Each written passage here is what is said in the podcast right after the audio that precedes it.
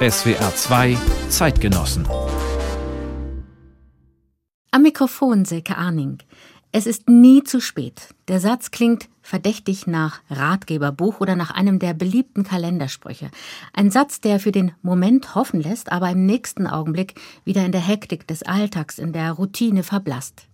Es ist nie zu spät, das sagt einer, dem es allerdings tatsächlich gelungen ist, in der Mitte seines Lebens das Ruder noch einmal ganz herumzureißen. Die SWR 2 Zeitgenossen heute mit dem Schweizer Theologen und Bestsellerautor Pierre Stutz. Hallo und schön, dass Sie bei uns sind, Herr Stutz. Schönen guten Tag. Herr Stutz, Sie sind gerade sehr viel wieder in eigener Sache unterwegs, weil Sie haben ein neues Buch geschrieben, Wie ich der wurde, den ich mag. Das ist so eine Art, ja, kann man sagen, autobiografische Rückschau. Und da könnte ich mir vorstellen, da kommen dann sicher so nach einer Lesung Scharen, Heerscharen von Leuten auf sie zugesprungen und die wollen sicher nicht nur ihr Buch signiert haben, sondern die wollen sicher auch ihnen ihre Geschichten erzählen oder haben Anfragen an sie. Suchen die Menschen ihren Rat? Ja, ich erfahre das immer wieder. Ich erfahre das als dankbare Resonanz und bei diesem Buch bin ich wirklich sehr berührt, dass es vermehrt auch jüngere Menschen, also Menschen so zwischen 30, 40, auch vermehrt Männer, Familienväter, die kommen zum Signieren und die sagen mir dann, ja, was Sie zum Burnout schreiben, das kenne ich oder ich hoffe, dass ich da nicht reinkomme. Und das bewegt mich sehr, weil ich versuche in meinen Büchern immer sehr authentisch zu sein, aber ich bin mir bewusst, dass das eine Gratwanderung ist. Ich kann ja nicht glücklich werden, wenn ich um mich selber kreise, sondern ich verstehe meine Lebensaufgabe, dass ich einen Teil von meinem Leben mitteile, um anderen Menschen Mut machen zu können, dass sie ihr Leben, wie immer es verläuft, dass sie es nicht abwerten, sondern würdigen, dass sie das Potenzial sehen, auch in den Brüchen. Ich stelle mir vor, dass das vielleicht auch mit einer ganz großen Verantwortung verbunden ist, also die Sie dann empfinden, weil wenn Sie solche Bücher schreiben und die Leute ermutigen und die kommen dann auf Sie zu, Sie können denen ja gar nicht alle gerecht werden. Ja, ich mache den Menschen eigentlich immer Mut, vor Ort sich jemanden zu suchen ich verstehe mich so als Türöffner, der den Menschen Mut macht, suchen Sie vor Ort. Es gibt heute wirklich viele Möglichkeiten. Auch in den Kirchen hat sich da einiges geändert. Auch in der evangelischen Tradition gibt es jetzt geistliche Begleiterinnen, Begleiter. Und ich mache Mut, eine Therapeutin aufzusuchen. Eben, ich verstehe mich eigentlich als Mutmacher. Das ist irgendwie schön. Ich Allerdings, ich glaube, die Leute kennen sie eben auch durch ihre Bücher und dann sind sie praktisch ihr Therapeut in einer gewissen Weise. Halten die über ihr Buch oder indem sie ihr Buch lesen auch Zwiesprache mit ihnen in einer gewissen Art und Weise und sind ihnen dann auch nahe. Und ich glaube, das liegt auch so ein bisschen dann, weil sie sowas ausstrahlen, irgendwie sowas Fröhliches immer. Können sie eigentlich auch sauer sein? Auf jeden Fall. Fragen Sie mal meinen Lebensgefährten. Wobei ich auch da sagen muss, ich habe jahrelang, habe ich mir verboten, aggressiv zu sein. Also so eben einseitig christlich, man muss immer Frieden suchen und es gibt ja nichts Schlimmeres als eine falsche Versöhnlichkeit.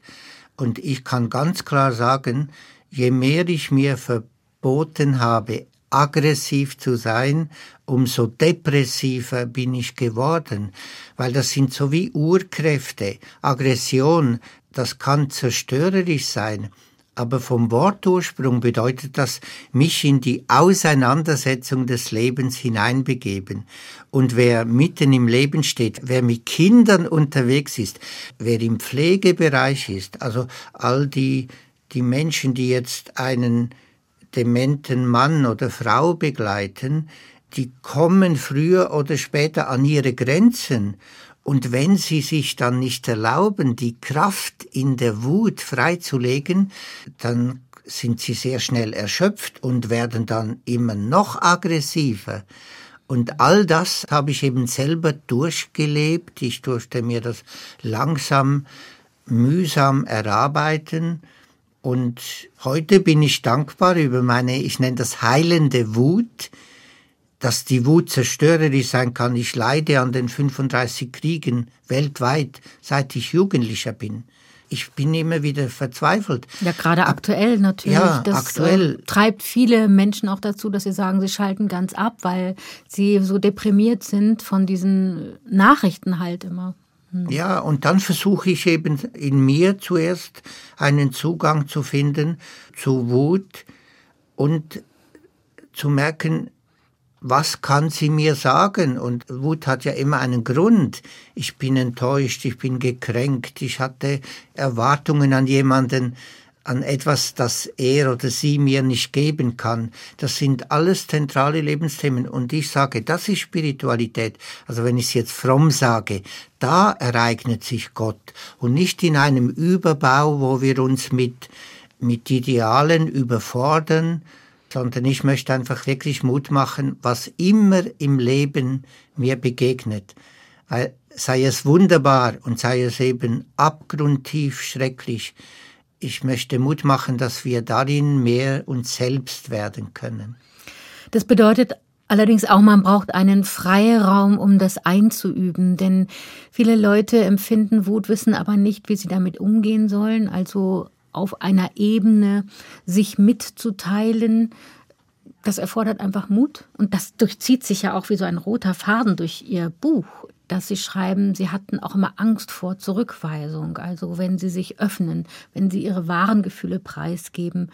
Das ist ein Prozess, glaube ich, den muss man auch lernen. Und da wird es dann eng. Wo kann man sich ausprobieren? Ja? Also wo gibt es diese Räume praktisch, wo man einfach dann auch mal sich selbst zeigen kann. Also ich habe ja eben dieses zweijährige Burnout, wo ich ja nur der Schatten meiner selbst war mit 39 Jahren, da habe ich ja nur überlebt dank einem Psychotherapeut. Und ich bin da manchmal dreimal pro Woche hingegangen, weil ich war so verzweifelt, ich war, ich war einfach, ich, ich, ich wusste nicht mehr ein und aus. Und, und damit will ich sagen, es ist ganz wichtig, dass wir uns eben auch manchmal professionelle Unterstützung suchen.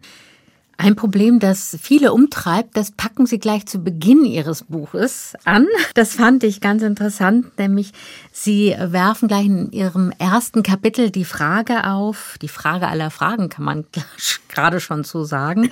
Klassentreffen, fahre ich hin oder sage ich schon wieder ab? Also Klassentreffen, das klingt ja so ein bisschen da nach einem Horrorszenario. Was hat das Klassentreffen für Sie zum Problemfall gemacht? Ja, eben dieses Ursprungsdorf. Ich bin ja versöhnt mit meinem Weg.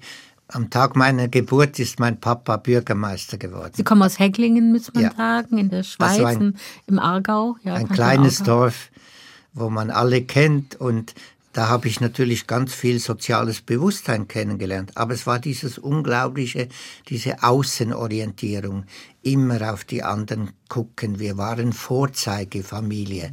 Und das hat mich wirklich auch eben niedergedrückt. Und heute kann ich sagen, ja, ich habe beides erlebt. Ich habe das Mitgefühl habe ich gelernt in diesem Dorf und dann diese diese Außenorientierung, wie ich das sage, fünfmal täglich, was denken die anderen, dauernd, dauernd immer, was denken die anderen. Und darum bin ich dann jahrelang nach dem Tod meiner Eltern, die sind 82, 85 gestorben, ich bin jahrelang nicht mehr in dieses Dorf zurückgegangen, weil das Dorf war für mich nur Enge. Und ich bin eben erstmals mit 65 zum Klassentreffen gegangen. Und das hat mich ganz viel Kraft gekostet. Und an diesem Beispiel, das ist so meine Art, ein einfaches, man kann sagen, ein banales Beispiel oder eben ein hochintensives Beispiel wie Klassentreffen, versuche ich aufzuzeigen, was in mir vor sich ging, die Ängste und wie ich da eben über meinen Schatten springen wollte. Und das war dann so befreiend zu merken, alle anderen, die haben auch ihre, ihre Steine im Rucksack. Und die Hälfte ist weggezogen aus diesem Dorf, die andere, für mich unvorstellbar, seit 70 Jahren sind in diesem Dorf. Aber das waren dann ganz wunderbare Begegnungen und das hat mich dann nochmal befreit. Weil oft ist es ja so bei solchen Klassentreffen, also ich kann mich auch an das ein oder andere erinnern, dann ist man automatisch wieder in der Rolle der Schülerin von damals, des Schülers von damals und die sehen, die anderen, die sehen einen auch immer noch in dieser Rolle. Also die haben die Entwicklung ja nicht mitbekommen. Und das finde ich auch schwierig, dass man immer da wieder drauf festgenagelt wird. Mhm. Das war dann bei Ihnen offensichtlich nicht so. Ja, das, das war eigentlich meine Angst. Das war meine Angst, dass ich dann wieder der kleine, scheue, Junge ist, für den Turnunterricht das Ende der Welt ist, weil ich so verkrampft äh, mit meinem Körper umging. Und dann habe ich aber eben schon die Begrüßung, also einer Klassenkollegin, die ich 30, 40 Jahre nicht mehr gesehen habe, die hat so wunderbar begrüßt und gesagt, also mit 65, da wollen wir uns doch jetzt nicht mehr was vormachen. Und jede und jeder bleibt so lange, wie sie möchte. Und das war eigentlich das Befreiende. Ah, Schluss mit diesem Rollendenken. Und, und natürlich war das dann, mit der einen Person war das Gespräch intensiver, mit der anderen war es ein bisschen oberflächlich. Aber insgesamt habe ich mein Vorurteil über Klassentreffen verändert. Dazu passt ja dann auch ein ganz zentraler Satz in Ihrem Buch. Es ist nie zu spät, so zu werden, wie wir von Anfang an gemeint sind, geborgen und frei. Und die Klassenkameradin, die jetzt gesagt hat, komm, jetzt sind wir mal so, wie wir sind, das war ja so ein Anfang, mhm. ja, so ein Schritt dorthin, wenn ich etwas verändern will in meinem Leben oder diesem Leben eben eine neue Richtung und, oder mehr Offenheit geben möchte. Womit sollte ich dann heute anfangen? Ja, ich, ich kann nur wünschen, wünschen, eben nicht fixiert zu bleiben auf das, was ich verpasst habe.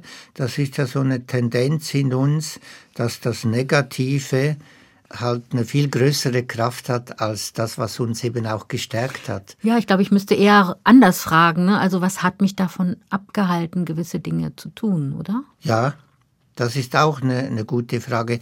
Das hatte ja Gründe gehabt eben, dass ich immer wieder auf der Flucht war vor meiner homosexuellen Begabung, wie ich das heute befreiend nenne.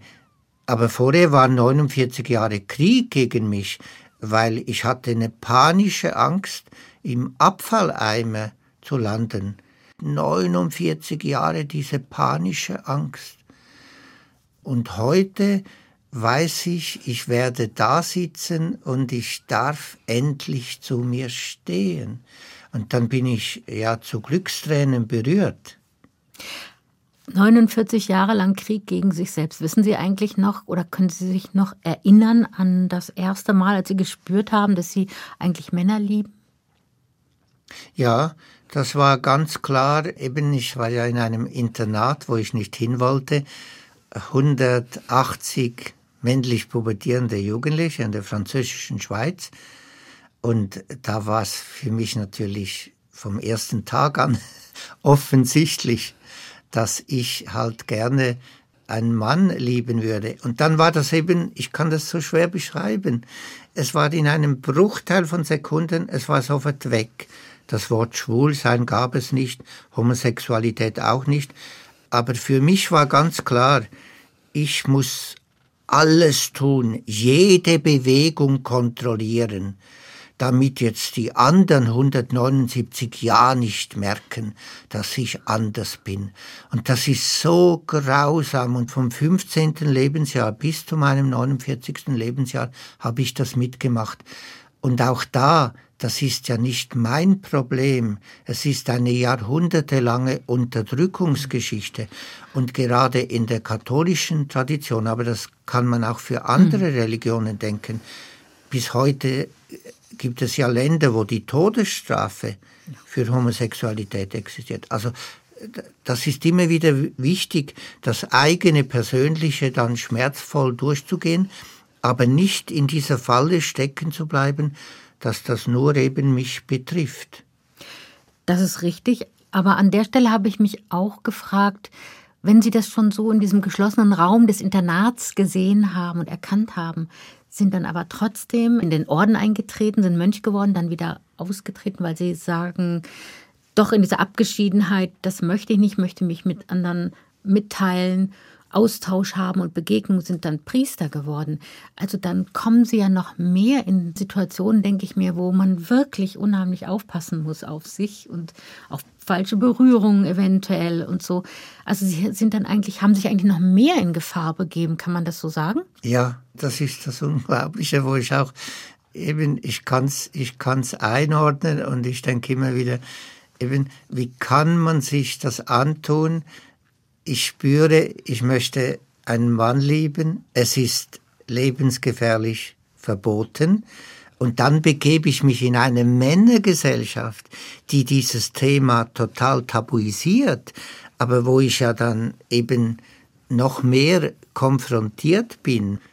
Ja, ich kann es verstehen und es bleibt halt eben auch nicht verständlich, wobei ich da schon eben hinzufügen möchte, ich habe halt in dieser Internatszeit eben Religion auch als Befreiung erlebt. Also wir sind ins Kino gegangen im Religionsunterricht. Ja, ganz wichtiges Thema bei Ihnen, das Kino. Ja, seither gehe ich drei, vier Mal pro Monat ins Kino. Kino ist für mich Kathedrale. Da, da begegne ich dem Leben und da begegne ich so viel was ich so nenne, spirituelle Spuren. In welche Filme gehen Sie denn dann? Ich gehe vorwiegend in also Arthouse, äh, Programmkino. Also ganz diese vielen Filme, wo zum Beispiel jetzt auch Dokumentarfilme wieder ein Revival finden. Einfach Filme, wo ich auch noch Zeit habe, die Bilder anzuschauen und wo, wo ich eben äh, auch Kino hat mir geholfen, mich selbst zu werden, weil da begegne ich ja immer Lebensgeschichten und dann kann ich Wobei die natürlich auch künstlich sind. Also es ist ja schon, sind ja Geschichten, die irgendwo geschrieben werden. Ja, es ist ein künstlicher Raum, aber, aber das ist für mich eben Kunst. Die Aufgabe, wenn es eben gelingt, dass eine künstliche Geschichte bei mir ankommt, wie wenn ich da dann Teil dieser Geschichte wäre, dann öffnet sich in mir auch was. Und eben, ich wollte damit sagen, ich habe Religion als Befreiung erfahren und ich bin halt ein leidenschaftlicher Gottsucher, wenn ich es jetzt fromm nenne, aber ich möchte Frieden auf der Welt, ich möchte Gerechtigkeit. Und darum habe ich mich auch entschieden, äh, jetzt für das Priestersein, weil ich eben mit John Lennon Imagine, ich will nicht aufgeben zu träumen, dass unsere Welt anders werden kann. Und das habe ich in der religiösen Spur entdeckt und das war ein Grund, warum ich diesen Weg gewählt habe. Und der andere Teil war eben Flucht. Flucht vor mir selber, Flucht vor der Frage, warum hast du keine Freundin? So war ich aus der Nummer raus, habe ich gedacht, aber meine Seele hat immer wieder massiv durch psychosomatische Störungen protestiert mhm. und hat gesagt, ich mache das nicht mit, dein Theater. Ja, und Sie haben sich ja dann auch geflüchtet in die Arbeit. Also Sie waren ein enorm umtriebiger Priester, sozusagen Hans Dampf in allen Gassen. 2002 haben Sie sich dann öffentlich zu Ihrer Homosexualität bekannt. Also da ging es nicht mehr, da musste es raus. Wie waren die Reaktionen? Waren die so schlimm, wie Sie befürchtet haben? Denn das war ja oder wie gesagt, kann man in Ihrem Buch lesen, diese Angst eben vor Zurückweisung. Mhm. Haben Sie die erfahren? Ja, eben ich hatte während dem Coming Out, also in einem Team, das ich gegründet hatte, wo ich ja wusste, die sind mir alle so wohlgesinnt, oder? Aber da war noch mal ein Anfall, hoffentlich sterbe ich durch einen Herzschlag. Und das zeigt einfach, wie tief diese Angst war, wo ich eben aber auch nur Symbol oder Projektionsfläche bin für eine jahrhundertelange Unterdrückungsgeschichte. Und die Reaktionen waren dann, ich habe um die 800 Briefe erhalten, da gab es noch viele handgeschriebene Briefe. Ich habe die alle kostbar als Schatz. Und die Mehrheit, die Mehrheit, also bis 781, haben gesagt, Chapeau, Hut ab, das genau brauchen wir auf dieser Welt, authentische Menschen. Und wir brauchen es vor allem in der katholischen Kirche, wo einfach eine Kultur der Doppelbödigkeit und Verlogenheit sich ausgebreitet hat. Und es waren nur ganz wenige, eben eine Person hat mir geschrieben, ich würde direkt in der Hölle landen und ich konnte dann nur wirklich beherzt lachen und sagen, kein Mensch kann mich in die Hölle schicken, ich komme aus der Hölle. Ich komme aus der Gefangenschaft der Angst und es ist Schluss damit.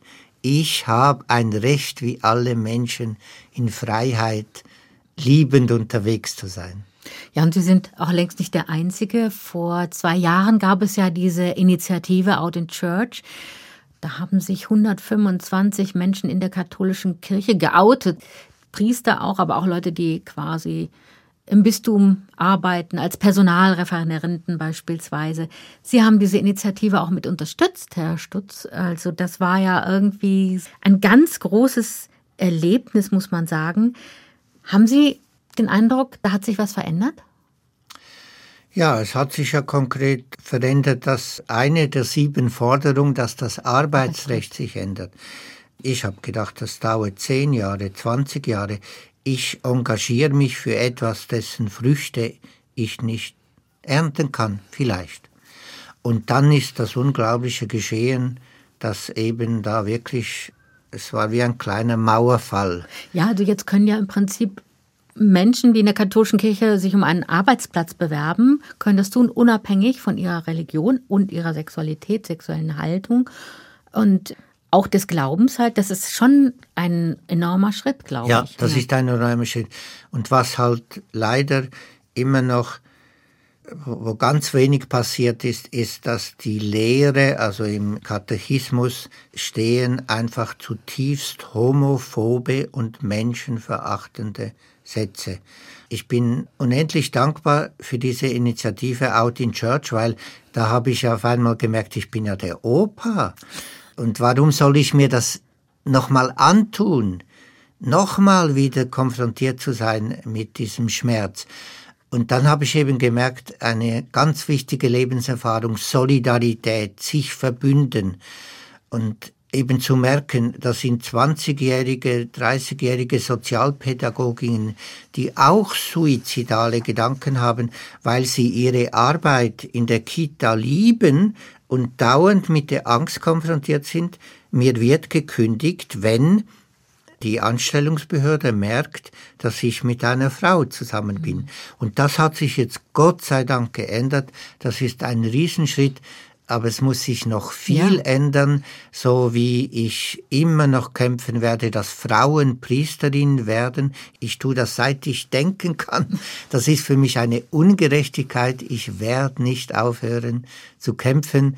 Und dazu brauche ich Verbündete und das hat mir Out in Church wirklich geschenkt. Ja, das Interessante ist, dass der Leiter oder, oder eine, eine der Gründer dieser Initiative der hat dann im Nachhinein so für sich konstatiert, also als Arbeitnehmer bin ich jetzt im Bistum okay, aber als Katholik eben nicht. Ja. Weil es eben noch die katholische Sexualmoral gibt und daran hat man noch nichts geändert. Also diese Vorstellung, dass Männer, die Männer lieben oder Frauen, die Frauen lieben, dass die eben nicht in diese Glaubensvorstellung der katholischen Kirche passen. Das ist auch natürlich ein Anliegen gewesen, jetzt zum Beispiel dieser großen Reforminitiative des synodalen Weges in der katholischen Kirche, wo ja im Prinzip katholische Laien und Geistliche, auch Bischöfe zusammen gerungen haben um Veränderung. Und da wurde auch sehr deutlich, das war ja ein mehrjähriger Prozess, da wurde ja auch sehr deutlich, dass nachdem ja viele Leute auch auf, als Reaktion auf den Missbrauchsskandal die Kirche verlassen haben, gibt es jetzt noch so einen harten Kern, der die Kirche verändern will. Aber auch da fängt es langsam an zu bröckeln, weil die Geduld irgendwo am Ende ist, weil man keine richtige Hoffnung auf Veränderung. Wie ist das bei Ihnen, Herr Stutz? Lässt Sie dieses Thema katholische Kirche inzwischen kalt, weil Sie sagen, ich bin jetzt meinen Weg gegangen? Oder leiden Sie noch an dieser Kirche? Also ich nenne mich ja im Buch verzweifelt katholisch. Und damit möchte ich sagen, ich verdanke dieser Gemeinschaft sehr viel und zugleich kann ich es nicht mehr hören, wenn man mir sagt, es braucht Geduld. Weil das habe ich schon als 15-Jähriger gehört, also vor 55 Jahren. Und dann kann ich nur laut protestieren und sagen, die Zeit der Geduld ist vorbei. Das ist eine Masche der Machthaber, die die Macht nicht teilen wollen. Und darum bin ich eben nach wie vor bereit, da weiter zu kämpfen. Aber ich stehe auch immer wieder ganz nahe an dieser Frage, soll ich austreten? Ich bin noch nicht ausgetreten, weil ich, weil ich einfach nicht bereit bin, den Hardlinern diese Kirche zu überlassen. Ich kann mir auch nicht vorstellen, eine Gesellschaft ohne Kirche weil Kirche ist ja für mich eben jetzt nicht nur Gottesdienst, sondern es ist die ganze soziale Arbeit, die da geschieht. Und eben, ich will nicht nur, dass nur die Gewinnoptimierung das große Sagen hat auf dieser Welt. Es ist schwierig nachzuvollziehen. Natürlich auch dieses ganze Kapitel sexuelle Gewalt in der katholischen Kirche, auch in der evangelischen Kirche, muss man auch sagen. Im kommenden Januar, Ende Januar 2024, wird die evangelische Kirche ihren Untersuchungsbericht vorlegen. Also da werden im Prinzip die einzelnen Landeskirchen mit ihren Aufarbeitungsprozessen vorgestellt in der großen Forumstudie. Und als Außenstehende oder als Außenstehender hat man halt Zweifel an dieser langwierigen Aufarbeitung, eben weil sie so lang ist und man ist auch ein bisschen fassungslos, was den Umgang mit den Betroffenen angeht. Mhm. Weil da sind jetzt schon so viele Jahre ins Land gegangen und diese Menschen brauchen ja eigentlich sofort und schnelle Hilfe und Unterstützung, was es auch gegeben hat, das will ich jetzt gar nicht in Abrede stellen, aber es geht eben auch um diese Anerkennung dieses Leids und man hat irgendwie immer den Eindruck, da fehlt noch was an Empathie. Wie sehen Sie das? Wie sehen Sie auch ich, diese Geschichte? Ich sehe das auch so und ich sehe eben, es geht eigentlich um die große Versöhnung zwischen Eros und Religion. Eros, Geschlechtlichkeit wurde jahrhundertelang eben verteufelt und solange man da nicht das Verbindende sieht, und nur mit Verboten die Menschen klein halten will. Da geht es jetzt nicht nur um gleichgeschlechtliche Liebe, sondern alles wurde, was mit Sexualität zu tun hat, wurde mit Verboten gepflastert. Was ist die Wirkung? Dass wir einen unglaublichen Sumpf haben, weil das ist eine Urkraft, die Sexualität. Und wenn wir die verteufeln, das ist so, was ich dann mit meinem Coming Out habe ich auf einmal eben gemerkt, was ich so als defizitär gesehen habe, dass ich schwul bin, habe ich deutlich seither als Kraft. Das ist meine Lebensaufgabe, Sexualität und Spiritualität miteinander zu versöhnen. Und solange die Kirchen das nicht eben auch so grundsätzlich angehen und nur immer in der Salamitaktik da vorwärts gehen, solange verliert sie immer mehr an Glaubwürdigkeit. Und ich kenne ja auch unglaublich viele Betroffene. Und wer traumatisierend sexuelle Gewalt, vor allem auch dann noch im religiösen Bereich erfahren hat, das ist ein Leben lang, bleibt eine Wunde. Es wird zwei Zeitgenossen, heute mit Pierre Stutz, Schweizer Theologe, spiritueller Lehrer auch, Bestsellerautor. Herr Stutz, unlängst hat die evangelische Kirche ihre Kirchenmitgliedschaftsuntersuchung veröffentlicht. Also alle zehn Jahre werden die Mitglieder befragt, was sie denn von der Kirche, was sie von Religion halten. Und das Interessante war, dass man diesmal nicht nur die eigenen, sondern auch die katholischen Mitglieder befragt hat. Und herauskam, das fand ich auch sehr bemerkenswert, dass die Kirchenferne immer mehr zunimmt, gerade unter den jüngeren Generationen, die nicht mehr religiös sozialisiert sind. Die können mit dem Thema Glauben gar nichts mehr anfangen. Für die bedeutet auch Kirche eigentlich nicht mehr viel, wenn sie es zu Hause nicht mitbekommen haben. Heißt das, wir entwickeln uns auf eine Zeit hin, also wo Kirche, Glaube keine Rolle mehr spielt und noch weiter gesagt, entwickeln wir uns zu einer Welt ohne Gott oder wie kann man eigentlich in diesem dritten Jahrtausend noch vom Göttlichen sprechen? Hm, das ist meine große Frage. Ich wäre froh, Sie würden es mir sagen. Ich dachte, ich, Sie ich, sind ich, der Experte. ich kann nur da bruchstückhaft antworten. Ich, das wäre für mich völlig vermessen, da einfach jetzt so das wieder mit ein paar Patentlösungen schön zu reden. Was ja auch für mein Leben steht, es geht für mich wesentlich auch um eine andere Sprache. In den Gottesdiensten wird immer noch mehrheitlich eine Sprache gesprochen, die die Menschen nicht mehr anrührt, nicht mehr betrifft. Und seit ich Jugendpastor war, habe ich versucht, eben die großen Themen, wie wir es jetzt im Christentum haben, die habe ich versucht existenziell zu deuten.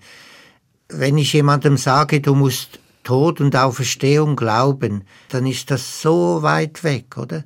Aber wenn ich jemandem sage, hab Vertrauen, du kannst, auch wenn du in deiner Beziehung jetzt im Moment viele kleine Tode und große Tode stirbst durch die Trennung.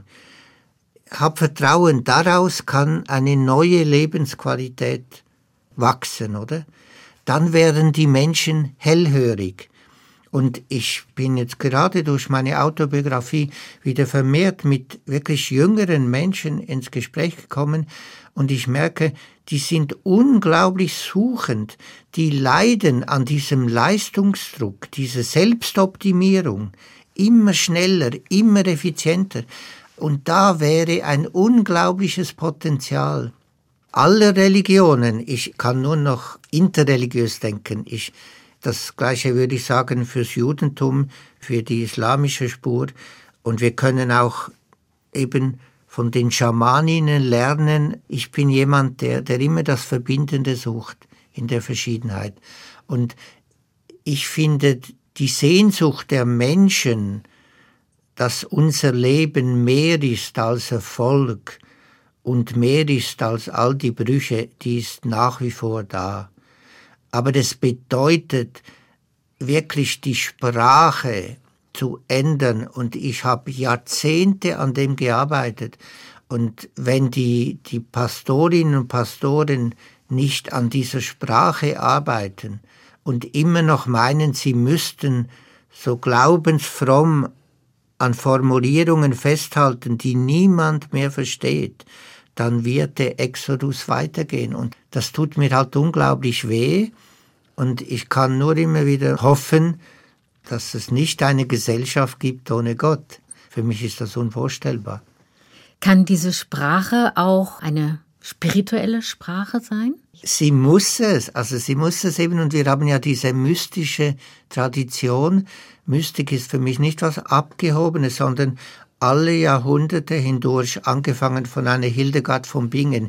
Im 11. Jahrhundert hat die schon gemerkt, wir müssen neue Worte finden, und sie ist im Dialog mit den Urelementen Wasser und Feuer und sie hat ganz viele als begabte Apothekerin würden wir sagen, sie hat dann die Heilkräfte auch freigelegt.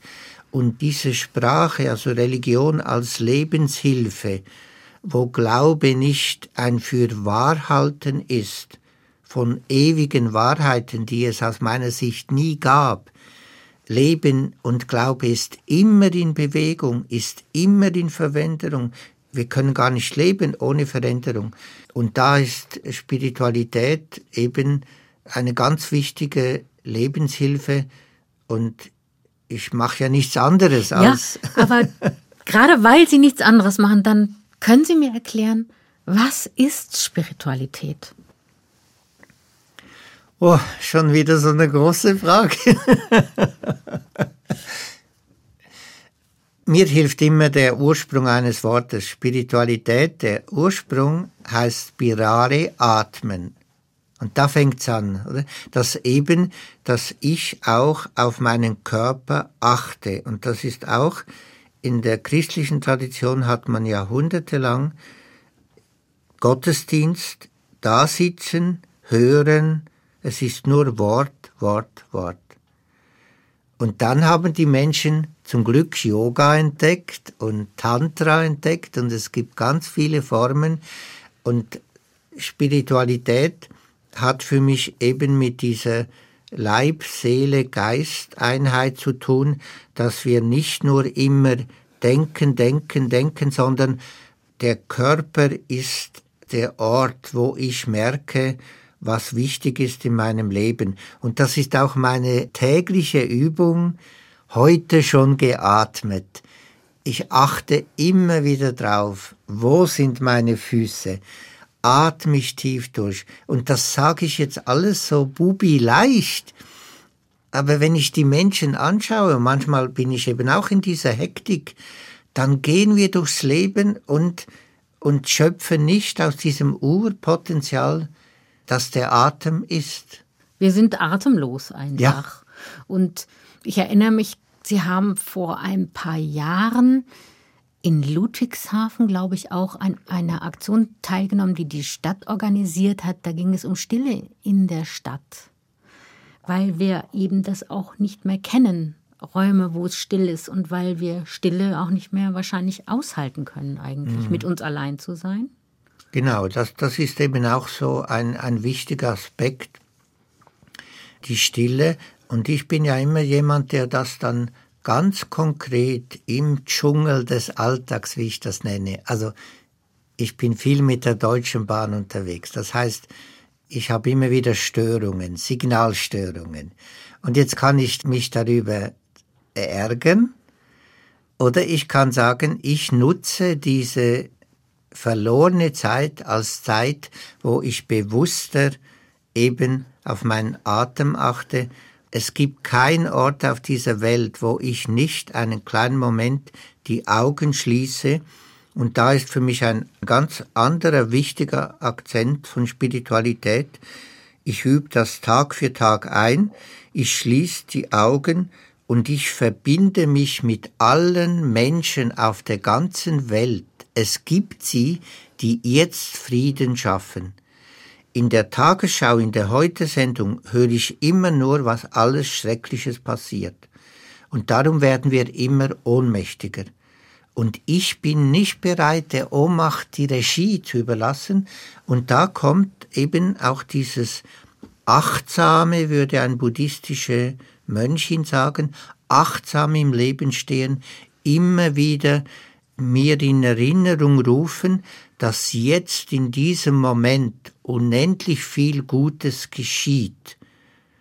Und ich verbinde mich mit diesem Menschen und die Stille ist für mich also nicht ein Ort, wo ich mich in eine heile Welt flüchte, sondern die Stille ist für mich ein Ort, wo ich mich eben verbinde mit den Menschen guten Willens und wo ich mich verbinde mit der Kraft der Natur.